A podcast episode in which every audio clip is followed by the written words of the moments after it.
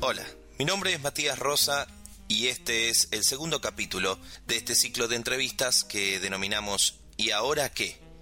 Un espacio para la reflexión en el que tratamos de recoger distintas experiencias para poder tener una propuesta para solucionar las crisis cotidianas. Hoy nos acompaña Jessica Piñero, que es de la ciudad de Ramallo, un municipio bonaerense ubicado poquito más de 200 kilómetros de la ciudad de Buenos Aires y que le ha confiado una misión muy importante a Jessica, que es ser la primera cara visible del municipio o del estado cuando uno se acerca a la oficina de géneros y diversidad, flamante oficina que recientemente han inaugurado. Hola Jessica, ¿cómo estás? Hola, buenas tardes. ¿Qué tal? ¿Cómo andás? Vos sos de Ramallo, ¿verdad? Nacida y criada aquí, este, estudié.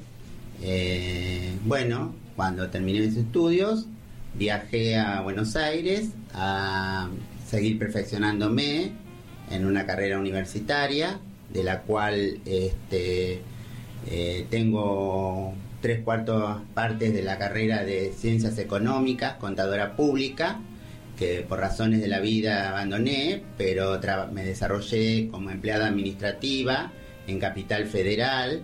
Este, luego, con transcurso de los años, eh, fui a la ciudad de Colón, provincia de Buenos Aires, donde allí me desempeñé como operaria en una fábrica textil, eh, hasta que, bueno, por razones de la vida, eh, por enfermedad de mis padres, tuve que retornar a mi querido Ramallo, donde actualmente, bueno, estoy aquí y me desempeñé en un trabajo este, familiar hasta que tuve la oportunidad en, eh, febrero presentar un currículum en la municipalidad de Ramallo, donde después de una larga selección de meses eh, fui, fui elegida y hoy en día, como dijo acá Matías, me desempeño en el área de géneros y diversidad como empleada administrativa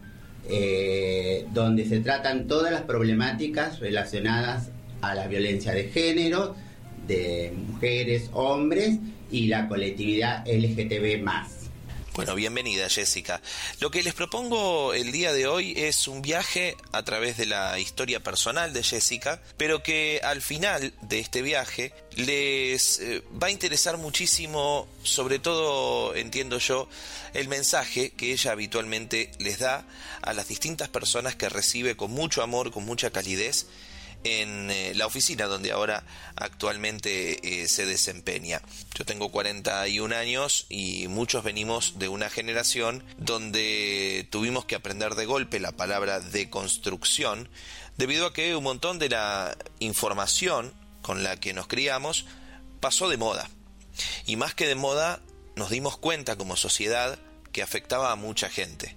Vivimos un tiempo completamente diferente donde el respeto y la búsqueda de la felicidad personal es algo nuevo, a pesar de que es una búsqueda histórica, es algo nuevo que se busque con tanta intensidad, donde la mirada diversa del mundo es algo que, entiendo yo, como padres debemos enseñarle a nuestros hijos, a pesar de que nuestros padres probablemente no nos lo hayan podido trasladar, y donde, bueno, tenemos el desafío de asimilar un montón de cambios que se dieron muy rápido, sobre todo en los últimos 50 años se dio un, un, cambio vertiginoso, una transformación vertiginosa de nuestra sociedad, hasta en los rincones más conservadores incluso. Por eso, con mucha delicadeza, quisiera preguntarte, Jessica, ¿desde cuándo sos Jessica? Bueno, eh, yo mi condición la sentí siempre desde que nací. Me empecé a, criar, pero escondiendo mi, verdadera eh, orientación por razones de discriminación, por razones de falta de respeto, como dijiste vos, de violencia, de todas esas cosas. Entonces, eh, que me desarrollé como Jessica, dije un día, este, voy a hacer lo que soy, lo que me siento, lo que me hace feliz, eh, cuando eh, me retiré de Ramallo, que te conté que terminé mis estudios secundarios y viajé a la ciudad de a Capital Federal, donde, bueno, ahí empecé a estudiar, a conocer el ambiente de personas que eran como yo, y bueno, ahí empecé a mostrarme con cierta manera, bueno, mi familia, el apoyo siempre lo tuve. En un principio les costó muchísimo eh, aceptar, pero trataron de comprender toda su vida. Inclusive creo que hasta el día de hoy, que ya no están, ellos se fueron con esa idea eh, de que me comprendieron, pero no sé si llegaron a aceptarme, como decís vos, por la mentalidad de la, de la época, donde la mente era más cerrada, la gente no entendía que era eh, algo que existía, pero que parecía que era fuera de lo, de lo normal, cuando en realidad era normal, porque e, era, yo era una persona, fui siempre, perdón, una persona, una hija, una hermana, una compañera, una vecina, una conocida de Ramallo, y bueno, que podía desarrollarme, a veces no me lo permitían por la discriminación, por, el que dirán, por la vergüenza. Eh, y bueno, y entonces de ahí dije, no, soy Jessica, la vecina, la conocida, la hermana, la hija, la que vive en la ciudad de Ramallo, que aprendió por gracias a la educación que tuvo por sus padres, por la educación que me dio el haber estudiado, a respetar a la gente y a lograr el respeto de la gente de Ramallo que hoy en día eh, me siento que me quiere mucho. Sí, y doy fe, eh, Jessica, que realmente en la comunidad te valoran y te respetan muchísimo. Quisiera abordar un poco esto de la búsqueda de la felicidad. Creo que los argentinos todavía conservamos el ADN de nuestros antepasados inmigrantes que llegaron pensando en que la felicidad llegaba al final de un larguísimo plazo que probablemente trascendía generaciones y que implicaba precisamente sacrificios en el presente para un futuro con eh, un cierto premio, un cierto reconocimiento. Y en tu caso, una de las cosas que yo más valoré de tu historia antes de, convocarte a esta entrevista es que no fuiste cobarde, mucho más iría, fuiste valiente para ir en busca de esa felicidad que te permita precisamente sentirte plena, sentirte quien sos y poder desarrollarte. Hoy te llega un reconocimiento, pero atrás de eso hay toda una historia de esfuerzo. Eh, sí, en un principio sí, me costó mucho porque ya te digo, yo vino de una época donde la discriminación existía mucho, No es como hoy en día que ya eh, hay muchos derechos ganados, eh, las generaciones de hoy salen a la calle como quieren, eh, se visten como quieren, hablan como quieren, como con lo que lo hace feliz, como vos decís. En cambio, en mi época no, mi época era una época de represión, donde vos salías y podías terminar presa, golpeada, bueno, en fin, muchas cosas feas que no, no, las quiero recordar. Y bueno, pero me costó mucho. Eh, mucho lo hice, o sea, lo hice cuando me fui de, de Ramallo hacia otro lugar donde nadie me conocía, donde yo podía empezar a, desarrollarme como me gustaba, como me hacía feliz. Y bueno, cuando volví a, mi querido Ramallo, ya, ya era Jessica. Eh, muchos quedaron, qué sé yo, pasmados, sorprendidos, eh, algunos desilusionados. Tuve amigos que, que sufrieron mucho, que estudiaron conmigo que decían que querían a la persona de antes, que no podían verme así, otros me aceptaron bien, como te dije, mi familia sufrió mucho en un principio, pero ya te digo, me, me comprendieron, siempre me comprendieron, comprendieron a mis amistades, y bueno, tuve, gracias a Dios, en mi, en mi, principalmente en mi familia directa, todo el apoyo y, y también eh, lo que pasa que yo siempre me aboqué a mi familia. Esa fue mi prioridad. Cuando llegaron a mayo vine por problemas, ya te conté, que mis padres empezaron con sus problemas y bueno, y yo vine a contenerlos hasta su último momento. Que lamentablemente, bueno, mi madre falleció hace dos años y medio y hoy en día puedo decir que ahora, hoy estoy viviendo eh, mi vida eh, íntegramente feliz, porque a veces o por mi condición o por los problemas de mi familia, no me podía desarrollar. Entonces hoy en día disfruto, disfruto cada, cada logro que tengo, disfruto cada cosa que me regalan, disfruto cada reconocimiento, disfruto esto que me llegó a esta edad, pero bueno, nunca es tarde, como dice el dicho. Siempre luché, a pesar de mi condición, traté de que me respetaran, traté de salir adelante, no me molestó agarrar una pala, no me molestó subirme arriba a un árbol, no me molestó eh, estar en un escritorio como estoy hoy en día, eh, qué sé yo, cortar, hacer un corte de pelo, eh, cocinar. Yo siempre fui una persona que no me quedé, y eso hoy siento que este es mi tiempo y quiero disfrutarlo como lo estoy disfrutando. Qué lindo lo que decís, eh, Jessica.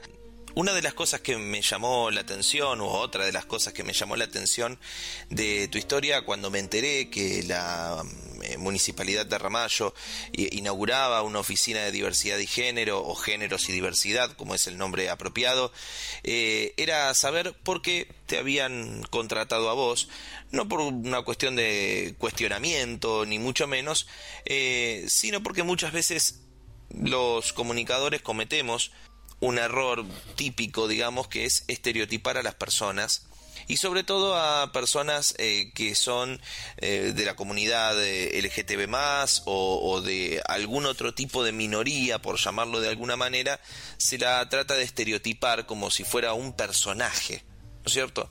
Lo que pasa es que también cuando uno comete ese error, termina rozando la falta de respeto siempre, a pesar de que uno tenga una muy buena voluntad, y creo que es parte de la deconstrucción que tiene que encarar en este caso a los medios de comunicación. Empecé a averiguar eh, para, para, poder conocerte y, y claro, lo que me llamó muchísimo más la atención es que más allá de las leyes, el espacio ganado que tiene eh, la comunidad y las distintas minorías, los géneros, la razón por la que te habían contratado y te habían puesto en esta importante función tiene que ver con tu historia de vida. Y es donde a mí más me entusiasma el abordaje, porque cuando empecé a, conocerte me di cuenta que has pasado por un montón de situaciones, pero sos una persona que inspira, que, que genera ese entusiasmo necesario para poder encarar valientemente el camino hacia tus sueños. Eh, agarré pala, máquina de cortar pasto, lo sigo haciendo. Este, eh, pesqué, porque mis padres tenían de oficio pescadores, así que llegué a estar en lancha, pescar, este, bueno, cuidar gente, limpiar, este, ya te dije, o sea, fuera de lo que estudié, aparte hacer eh, trabajo de sistema, eh, tarjeta, todo lo que es eh, folleto, eh, videos, eh, todo. O sea que nunca se me cayó, como dicen vulgarmente, una uña. No, no, claramente. en ese sentido, se me cortaban, pero no se me caían. Claro. cuando estaba con la pala o con la máquina de cortapasto. Por eso yo siempre digo, yo te entiendo lo que vos decís, que a veces se exterioriza a las personas trans o gay o así, porque ellos luchan por sus derechos, como son los míos también, pero eh, cuando vos querés, podés. Sí, claramente. Las posibilidades de trabajo no existen, son casi nulas para todo el mundo, no únicamente para la colectividad LGTB más, eh, para también para hombres pues, convencionales, para mujeres, todo, ¿me entendés? Pero cuando vos, este, hoy en día me doy cuenta que si vos querés trabajar, algo podés hacer. Porque yo tengo 55 años y yo siempre algo hice, ¿me entendés? No me quedé. Bueno, no me daban trabajo por mi condición. Regio, no, no me iba a sentar en un escritorio con una computadora ni, ni hacer, qué sé yo. Bueno, preparaba chicos para rendir, preparé muchas veces chicos para rendir, hasta mis propios compañeros de secundaria en una época los preparé, que hoy en día son profesionales, son doctores, son abogados, son eh, contadores públicos, eh, qué sé yo, que la otra vez, con, una vez me, escucharon hablando y dijeron, es verdad, ¿me entendés? Yo, por, lamentablemente, no me pude explayar porque fui discriminada. Con ellos tuve una buena relación en mi época de adolescencia. Hoy en día, bueno, unos me saludan, otros por ahí se hacen los que no me ven, porque eso sigue existiendo, yo me doy cuenta. Pero este, a mí, ya te digo, yo pasé por todos los rubros, o sea que si vos eh, querés, podés. Yo soy de esa idea. Sí. Por ejemplo, yo vivo con un chico eh, que tiene 24 años, que es mi hermano. No puede, yo le digo, mira, fíjate yo, ¿me entendés? Encima con mi condición, que eso es una traba muy grande que y en la época donde y en la época donde había mucha discriminación porque se discriminaba, vos salías a la calle y te manoteaban y te llevaban presa. ¿Me ha pasado de, estar en presa? me pasó en Ramallo, lástima que en Ramallo tuve poco tiempo porque bueno, en esa oportunidad acá nos conocemos todos y el juez de PAN que salió a favor mío dijo que no me molestaran nunca más porque yo llevaba una vida ordenada. Claro, no andaba en la calle haciendo qué sé yo una manera eh, buena. O sea no sé si lo otro es malo. Para mí sí. A lo mejor las personas lo hacen y y es la única eh, eh, de la manera que pueden salir. Te referís claramente a la prostitución, y que muchas veces eh, la cabeza machirula, ¿no? Asocia eso con la prostitución, la condición sexual con la prostitución. Como si la prostitución no estuviera en, cualquier otra condición sexual. ridículo, digamos. ¿No? es ridículo. pero sí es cierto, y yo creo que es una forma de estigmatizar también, ¿no? Eh, a mí me, me asombra tu historia de esfuerzo. Eh, es la historia de una generación que de a poco eh, va desapareciendo. Esta gente que, y, vengo de esa generación también, que le han inculcado los padres, esforzate, que la luz está al final del camino, haz lo necesario para conseguir tus objetivos. en ese sentido te veo como un ejemplo y, y, qué lindo debe ser tenerte de hermana, digamos, porque vos has eh, llevado no solamente con la palabra, sino con los hechos, lo que decís. Exacto. Eh, y en este, en este contexto de este país que una vez más transitamos una crisis económica donde pareciera, y esto no es una cuestión partidaria o política, pero donde pareciera que la única salvación te la puede dar el Estado con un subsidio, tener una persona que sea un ejemplo de que más allá de todo podés hacer algo al respecto siempre, eh, me parece eh, trascendente, me parece muy importante lo que vos hablas. Sí, sí, sí. Ganármelo.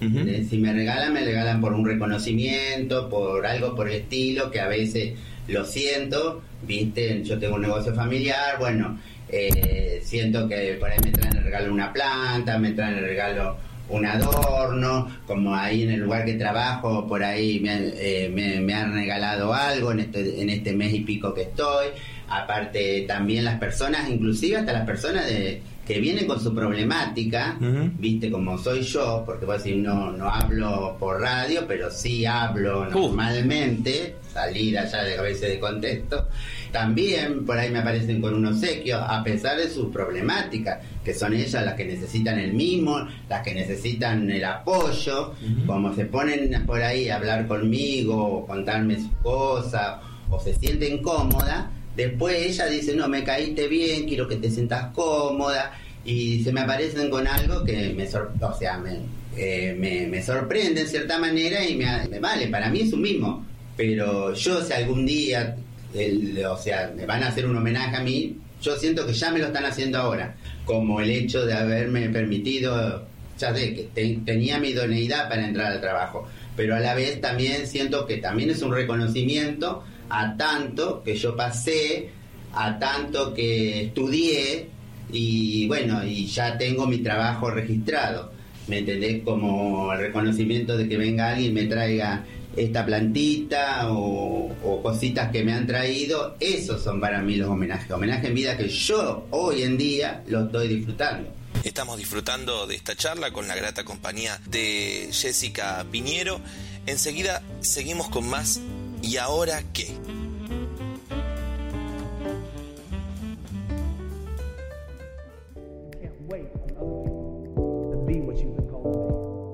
Listen, listen to me, hear me.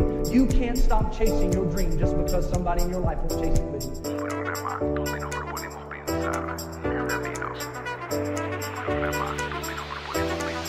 En un mundo mundo de diagnósticos hacen falta propuestas.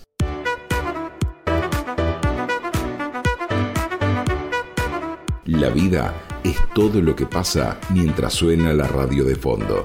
¿Y ahora qué? Con Matías Rosa, un programa donde nos proponemos pensar nada menos por Mitre.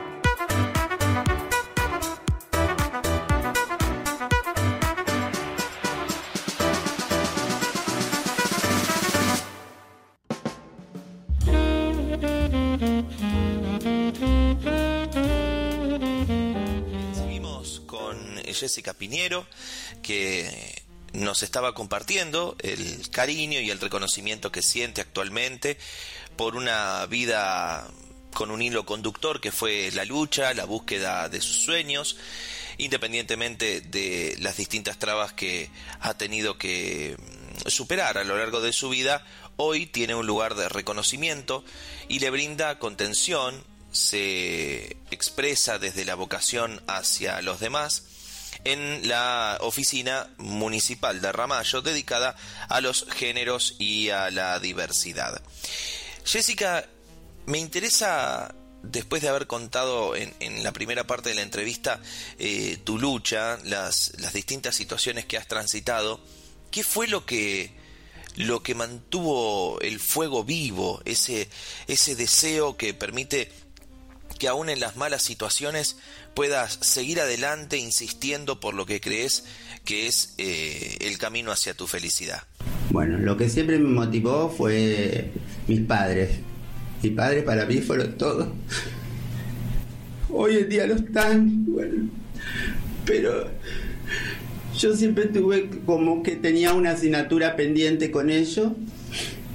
Por mi condición pensaba que lo estaba defraudando, que todo lo que habían depositado por mí, para mí, perdón, este, se iba todo por la borda por mi condición. Pero bueno, eh, yo sé que ellos se fueron, no fueron, no se fueron muy bien, porque ellos dijeron, ¿para qué, para qué estudiaste tanto? ¿Para qué este, tantos años, tantos sacrificios, todo tirado a la basura?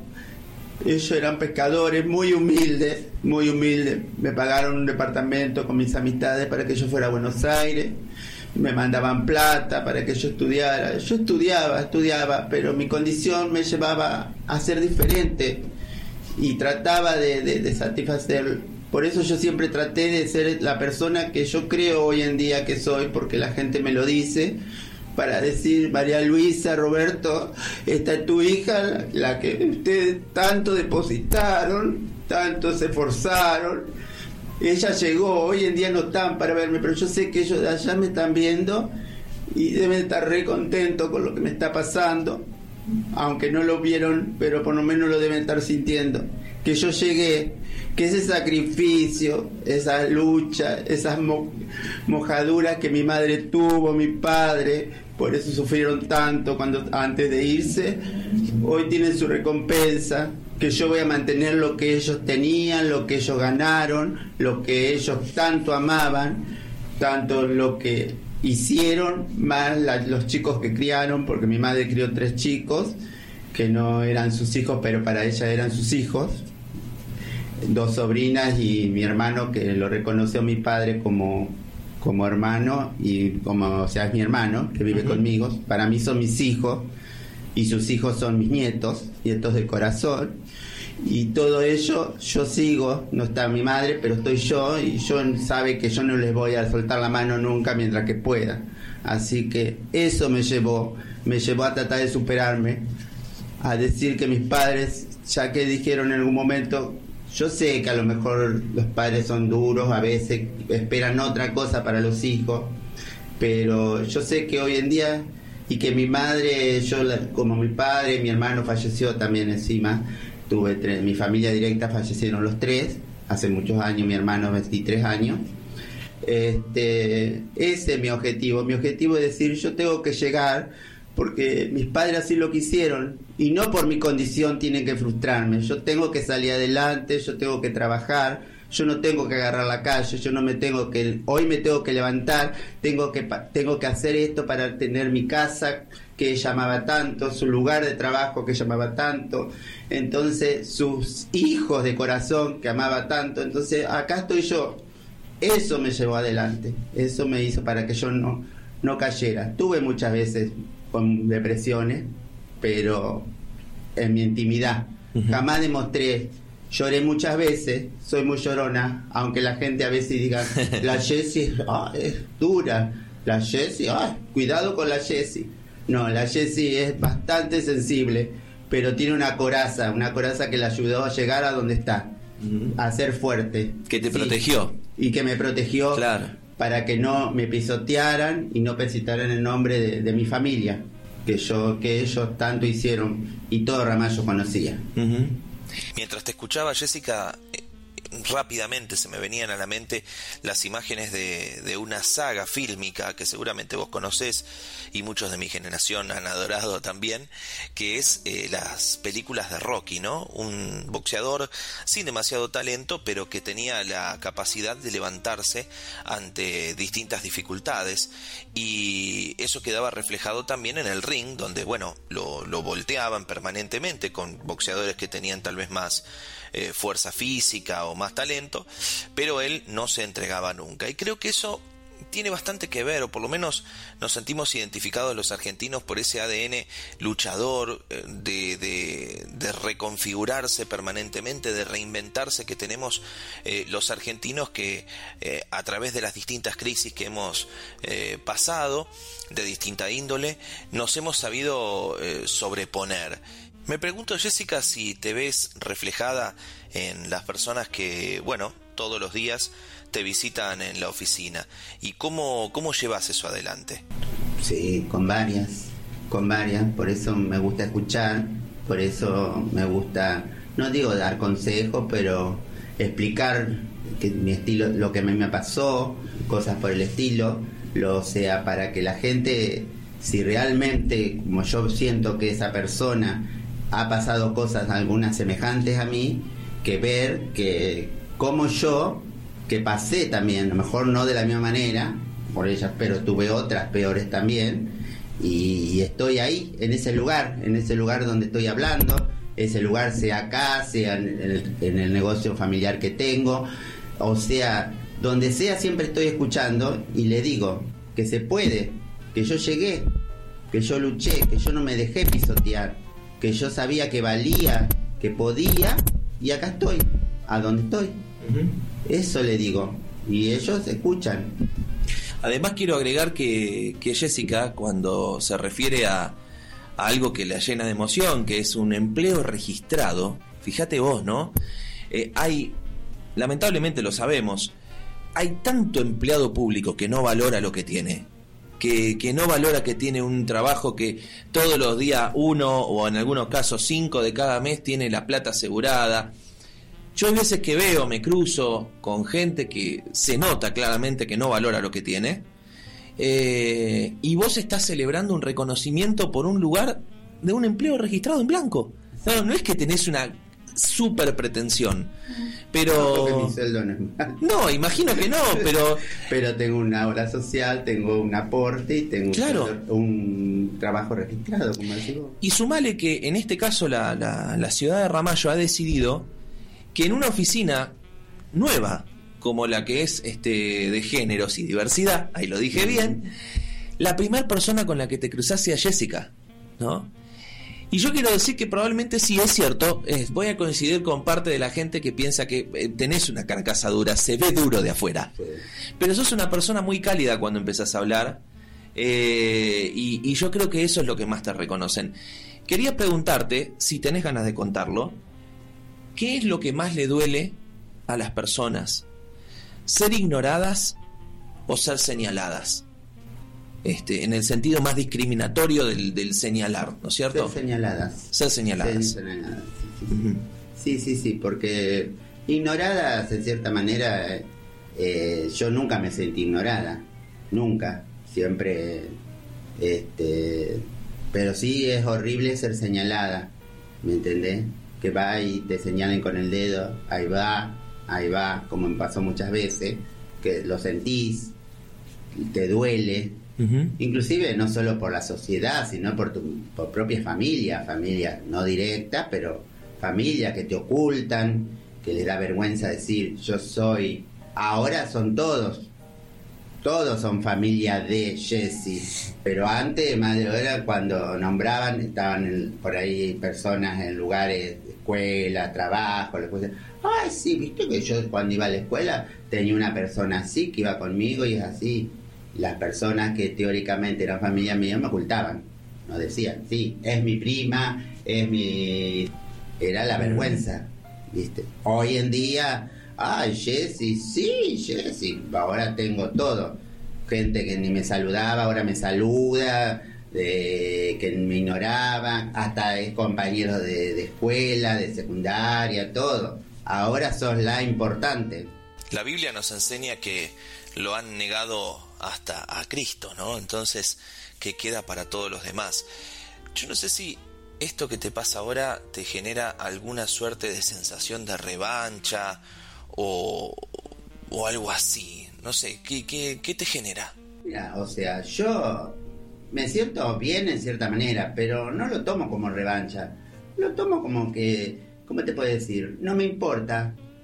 Yo llegué, ¿me entendés? Yo soy feliz. A mí me dijeron el otro día, en el otro trabajo, me dijeron, eh, no cuentes no digas, eh, no demuestre que estás contenta, que sos feliz, porque siempre está la envidia, la mala onda. Bueno, pero yo me contuve, ya tengo unos cuantos años, muchos años, y hoy quiero decirlos, y estoy satisfecha. Y al que le moleste, viste, en su mundo y yo en el mío. Siempre fui así, No, no, no, no le deseo nada a nadie, ni, ni, ni, compito, ni digo, eh, voy a hacer la revancha con alguien. No, no, no. Yo estoy contenta yo. Por eso yo cuento mis cosas. Cuento lo que yo siento en este momento. Eh, me gusta escribir lo que yo siento, ¿viste? Porque yo tengo mi fe. Me gusta. No soy una, una persona que, ¿viste? Muchos entran al fe y no. No, a mí me gusta publicar. Hoy estoy acá, yo publico. Hoy, hoy me siento bien, yo, hoy, ¿me entendés? nunca cuando estoy mal, por supuesto. No, no les voy a dejar disfrutar, pero cuando estoy bien, sí lo disfruto, pero porque yo me siento bien. Y lo quiero compartir con las personas que me quieren. Y las que no me quieren también, ¿viste? Si su problema es el de ellos. Este es mi momento, como lo dije. Ya se, o sea, yo pienso, o sea, que mi vida, o sea, no, no quiero decir con esto, pero a veces, ¿viste? Es difícil eh, que estar con los padres, con enfermedades, con esto, que, Viste, vos por ahí tenés muchos problemas, que problemas de salud, que problemas de, dinero, que para acá, que no te alcanza el tiempo, que no podés tener una, reunión con amigos, no podés tener eh, alguien que esté con vos. Me pasó muchos años, pero bueno, yo, yo soy de la idea, no sé, y yo lo conozco por mucha gente de, de mi condición, que a veces le pasa, que nosotros somos las personas que eh, a, pesar de lo sufridas, muchas han sido echadas de la casa, eh, no han sido aceptadas, pero siempre son las personas que después vuelven con los padres. Siempre son las personas que van a venir a cuidar. La oveja negra, como teóricamente vendríamos a ser para muchos, son los que después, ¿me entendés? Ellos vivían por mí, así que hasta el último momento, ellos, mis tres, mi familia directa, mi hermano, mi mamá y mi papá, eh, murieron los tres conmigo y bueno, esa es mi satisfacción. Yo por eso lo disfruto, porque yo tengo la conciencia tranquila y el alma tranquila. Puedo disfrutar, no tengo pena con eso. Tuve pena en el momento, me recuerdo, pero yo sé que yo cumplí, que yo tuve el rol de hija, hijo que tenía que tener, como tiene que tener cualquiera, y lo tuve hasta el último momento. O sea, hoy estoy en paz y quiero disfrutar lo que vivo y lo disfruto porque lo estoy disfrutando. Si vos supieras lo yo contenta que estoy, no lo puedo creer. Para mí es un sueño. Me han dicho, baja Jessy porque no es un sueño, es una realidad. Bueno, es mi realidad y estoy feliz. Ojalá nunca se me corte. Y como vos decís, yo se lo explico a los chicos. Yo tengo los, los tres chicos estos que te digo que crió mi mamá, que para mí son como mis hijos. Y mis ¿Cómo se llaman? Vamos a presentarlos. Bueno, eh, eh, bueno, el primero, Taldana, que es la hija de mi hermano que falleció hace 23 años. Ella, eh, casada, eh, tiene tres hijos y que tengo tres sobrinos nietos. Valentín, Serena, Iris. Eh, después tengo Mariana, que crió mi mamá, de año y medio la crió, ya tiene 25 años. Este, tiene un nene, así que es mi otro nietos de corazón. Después tengo a Franco, que es mi hermano, que tiene 24 y vive conmigo. Ujú. El mamón. Mamón de mi madre, mamón mío ahora. Depende de mí, yo lo siento Franco, pero es verdad. Eh, a Yelem, 23, 24, 25 y 26 tiene Aldana, mi sobrina. Esos son los chicos que, que crió mi mamá. Así que para mí son mis hijos porque mi mamá era una persona de, mucho carácter, de mucho temple, de mucha fortaleza. Ella era la cabeza de todo y bueno, este, ella imponía, traía a los chicos y ahí están. Con ella arrastraba a mi papá, a mí y todo. A Hacerlas, porque su apodo era María Luisa la Pescadora. Ajá. como todo Ramallo la conoce, así que fue una mujer de mucho carácter, muy fuerte, lamentablemente, bueno, después se me quedó, pero fue agasa- ella también, doy gracias a Dios porque tuvo todos sus reconocimientos en vida, muchos reconocimientos en vida, porque tuvo un lugar que le puse el nombre de ella, eh, la municipalidad con los distintos gobiernos, porque ella es media parecida a mí, nosotros pertenecemos a todos los gobiernos y banderías políticas. Muy bien. Así que ella fue agasajada tanto por, por un gobierno como por el otro, eh, para el Día de la Mujer, el, en el auditorio municipal, en el Barramayo Porá, donde le hicieron canciones, le dieron flores, porque tiene canción también, poesías le han hecho, como también en el Howard Johnson, reconocimientos. Así que ella, en cierta manera, también agradezco porque tuvo también su... Y eso es lo que me gusta a mí. Aunque sea de decir esto de un trabajo, de un obsequio, eso para mí es un reconocimiento. Como decir un, un reconocimiento o un mimo, mimo, vamos Claro. a poner mimo porque no son mimos, que es lo que yo me voy a llevar, como mi madre. Jessica, hace 41 minutos y 35 segundos que estamos hablando de amor y de felicidad. Sí, porque estoy feliz. De tu A felicidad, pesar que lloré muchas veces, estoy feliz. claro, que te la pusiste como objetivo y la has construido. Me encantó esta definición, este es mi momento, me encantó como lo, lo resalto. Y también hablas de amor, porque además de, de poder este, obtener este reconocimiento laboral, ¿no? Este, que, que- que te tengan en cuenta como la cara visible de la municipalidad en una oficina que absorbe problemáticas, ahora vamos a hablar en la última parte de eso.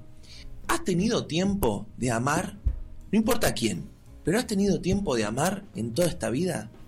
A mi hermano, a, a los chicos, a todos los que te conté, los amo. Sí, sí, sí. porque me dedico a ellos, mi, mi- mi vida son ellos. Yo no formé, o sea, no, no, me, no me casé nunca, no tuve hijos, pero ese es el amor que pienso yo que el amor de corazón a veces tiene más valor que el propio que vos engendres o no. Sí. Porque la dedicación para mí, el sufrimiento de ellos es mío, la alegría de ellos es mío, la preocupación de ellos es mío. Este, este, hoy en día estoy con alguien que me acompaña hace un par de años, que me ayudó mucho, me sigue ayudando, me apoyó, este, más con relación a todo lo que te conté, la problemática de, de la enfermedad de mis padres, principalmente de mi madre, porque mi padre Estuvo en las malas, digamos. estuvo en las malas. Wow. Y ahora quiero que él también disfrute lo bueno. ¿viste? Que es- y bueno, me sigue, me sigue conteniendo, es como un puntal, Federico se llama. Federico, le mandamos Así, un beso. bueno, así que, y bueno, este, hoy en día est- estoy bien, estoy tranquila. Así que tenés combo completo, qué envidia. ¿No? Familia, trabajo, pareja. Tenés un combo completo. Esas cosas no las contás, ¿viste? Porque como vos decís, puede ser envidia. Nah, que revienten todos. Me encanta esta charla, Jessica. Enseguida seguimos con más.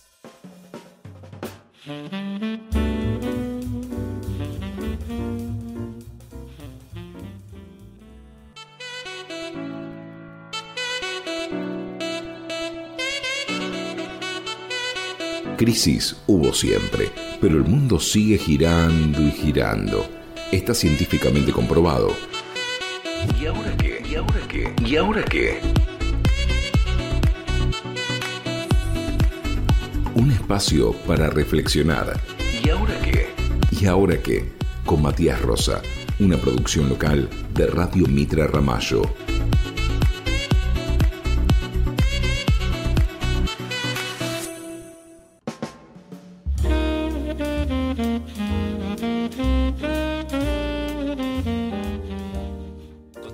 Con Jessica Piñero en ¿Y ahora qué?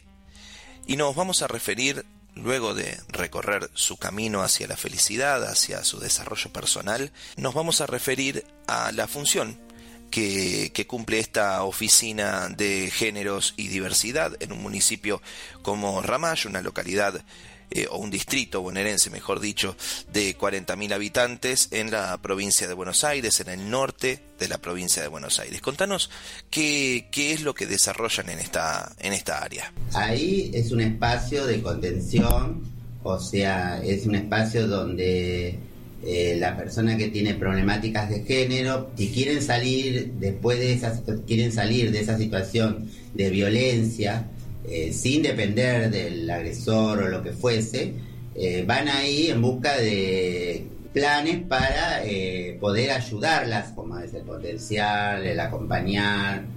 Yo trabajo con una abogada ahí personalmente que y una psicóloga y tenemos una jefa que pertenece a, es la subsecretaria de de desarrollo humano de la niñez, y diversidad. Y bueno, ellas tratan la problemática, yo soy la, empleada administrativa. La gente a veces viene con tanta necesidad eh, de, que, de ser escuchada que no, a veces no, no mide eh, a quién contársela. Eh, como vos decís, yo soy la primera que ellos entran y encuentran cuando vienen con su problema. Entonces ya por ahí yo, como soy yo, soy de hablar, ya le doy como el pie y se relaja y me empieza a contar su problemática, por ahí a descargarse, este, sola, o sea, como que siento el desahogo. ¿Te hubiera gustado estudiar psicología? Eh, no. ¿No? No, yo...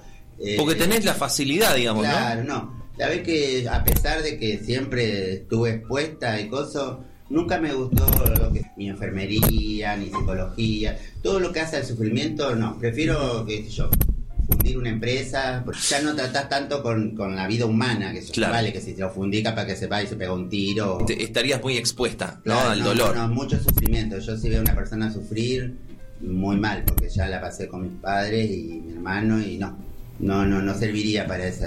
A mí dame cosas frías, dame sistema, dame... Bueno, me gustaba mucho la matemática, la contabilidad, eso sí.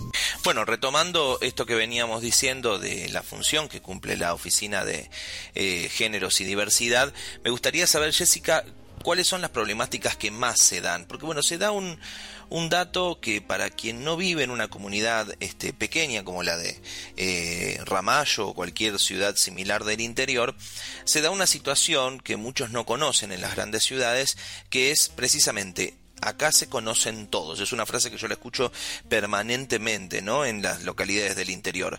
Eso puede generar, por un lado, la pata positiva, que es la solidaridad, pero también la pata negativa, que es el chusmerío, el tabú.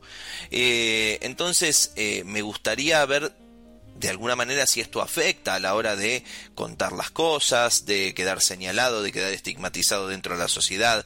¿Cuáles son las problemáticas que más frecuentemente se dan eh, o por lo menos que escuchás en la oficina?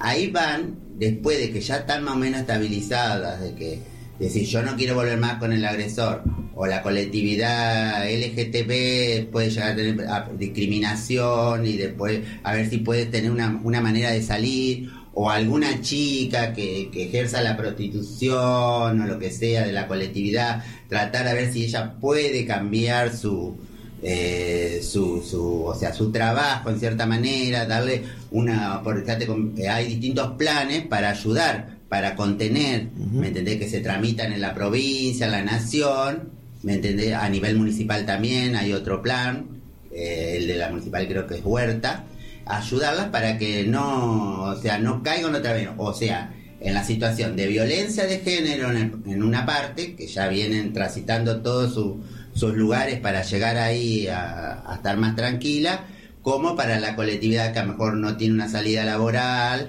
eh, mientras tanto tratar de contenerla.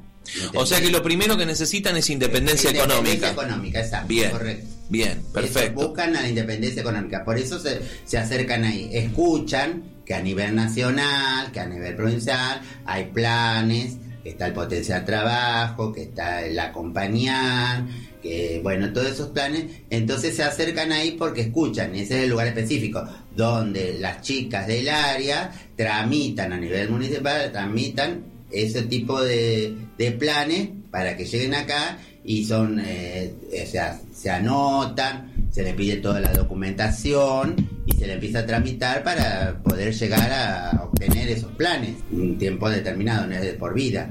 O sea que encima también hay algunos que le enseñan oficio, lo que fuese, entonces después seguís tu, te perfeccionan y vos seguís con tus microemprendimientos, en este caso si se da la oportunidad. Bueno, vamos redondeando un programa en el que comenzamos a hablar sobre géneros, diversidad, pero el hilo conductor fue la lucha y la búsqueda de la felicidad.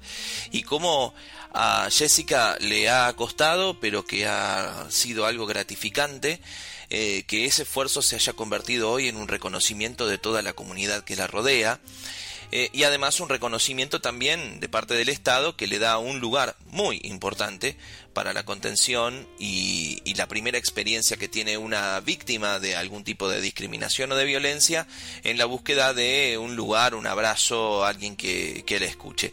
Me gustaría precisamente eh, hablar de esto porque este programa, y ahora que, trata justamente de buscar propuestas, no verdades, eh, para salir de distintas situaciones. ¿Qué le dirías a la persona que hoy está desanimada, deprimida, que no le encuentra la vuelta a la situación y, es necesario que salga adelante, Jessica? No, no, que todo se puede, que nunca es tarde, que eh, lo que hagas hoy, a lo mejor no lo vas a tener mañana, pero lo puedes tener o sea, más adelante. Más adelante, que todo se puede, que yo, mira, años que, terminé de estudiar y todo, y después, bueno, dije, no, me voy a seguir estudiando porque yo sé, me va, aunque sea, me va a ser eh, útil para mi logro personal, porque voy a estudiar computación. Bueno, iba todo. Entonces yo iba, me enseñaban todo. Listo, yo iba, me ponía a hacer tarjeta, me ponía a hacer video, me ponía a hacer folletos. Fui a estudiar eh, peluquería, bueno, iba, quemaba una cabeza, mentira, mira que me llegué a escuchar mi, la, que, la que me enseñó, disculpa. Todo, viste, que tiene su momento, está bien. A lo mejor en su momento, en ese momento era como que parecía que se perdía el tiempo, como hay muchos, muchos que piensan lo mismo. ¿Para qué voy a estudiar si, si no hay trabajo, si no hay esto? No, el saber no ocupa el lugar. Eso es un dicho que siempre escuché y es verdad, y todo tiene su tiempo, todo llega por algo, eh, su momento, así que como me pasó a mí, está bien, pasaron muchos años, otros a lo mejor tienen la oportunidad antes, o sea que nunca es tarde, que siempre hay que estudiar. El estudio es muy bueno, a mí me dio muchas gratificaciones en la vida, muchas. Me permitió, eh, no solo por el hecho de donde estoy hoy en día, sino a través de cómo poder eh, ir manejándome en la vida, eh, jamás me sentí una persona ignorante, yo siempre estuve en todo espacio que yo estuve, en toda conversación que yo estaba, nunca quedaba desubicada, nunca quedaba fuera de contexto, siempre algo, fuera lo que fuera.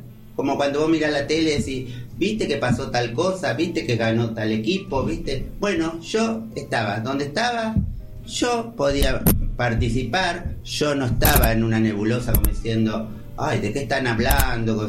Por eso, chicos o chicas o chiques o como quieran decir, estudien, porque estudiar para mí me dio muchas gratificaciones y a lo mejor el día de mañana, porque algún día Jessica no va a estar y el área género y diversidad va a necesitar otra secretaria. Y bueno, estudien y a lo mejor algún día yo le voy a entregar mi computador. Qué grande. Bueno, y rescato dos o tres cosas más que dijo Jessica a lo largo de esta charla hermosa que hemos tenido. Hacerlo por uno, no por los demás. Exacto. Disfrutar el momento y cuando te llega no ocultarlo. No, porque sí, nadie te regala nada. Y nadie te regala nada, nadie te regala nada. Entonces, este... Eso es lo que más se saborea, cuando nadie te regala nada. Porque cuando te regalan, es como vos decís, me lo regalaron, no me importa, voy a cobrar el sueldo, que esto, que... Pero cuando vos lo lograste por tus medios, que vos sabés que vos valés, que vos podés, como yo lo siento hoy en día, que yo sé, yo sé, o sea, a lo mejor, eh, ¿cómo se dice? Peco de, de, de, agrandarme o lo que fuese, no sé. Pero yo me siento agrandada, porque yo sé que yo valgo, que yo puedo y que yo tenía que estar en ese lugar y hoy estoy en ese lugar. Entonces yo hoy estoy feliz, estoy feliz. Jessica, ha sido un placer. Y creo que lo que queda de toda esta historia de vida, más allá de la historia de vida de Jessica, es precisamente el que se puede, el que hacelo por vos, que nadie te va a regalar nada y que se disfruta mucho más cuando nadie te regala nada. Así que si esto puede servirte de una propuesta o una idea para salir de tu crisis cotidiana, quiere decir que este capítulo de ¿Y ahora qué? Valió la pena. Soy Matías Rosa y te agradezco muchísimo haber compartido este momento con nosotros.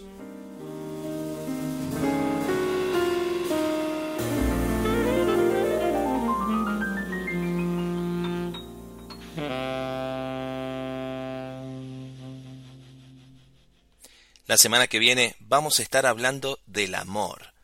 Y para eso nadie mejor que la escritora y periodista Lorena Bassani, quien se ha dedicado en los últimos casi 15 años a este tema y al amor mutuo y al amor personal. Uf, tenemos mucho para hablar.